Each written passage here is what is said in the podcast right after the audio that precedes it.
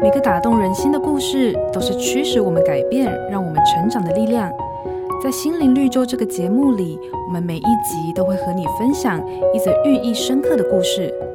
如果你喜欢我们的节目，请帮我们分享给你的朋友，也别忘了按下订阅，避免错过之后精彩的内容。心灵绿洲。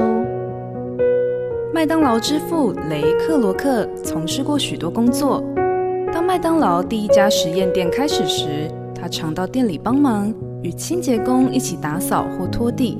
虽然身为老板，却很少坐在办公室发号施令，而是到各部门进行走动管理。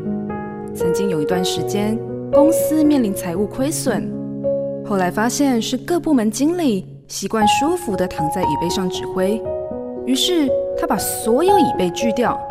经理们不得不经常站起来四处走动，纷纷仿效老板的走动管理，公司业绩因此越来越好。耶稣曾说：“你们中间谁愿为大，就必做你们的用人；谁愿为首，就必做你们的仆人。”圣经与世界的领导模式截然不同。出色的领袖不一定是聪明绝顶、才华出众。却乐于服侍他人，了解部属的需要，这就是耶稣的仆人领导学。让我们学习仆人的样式，成为一位帮助别人成功的领袖。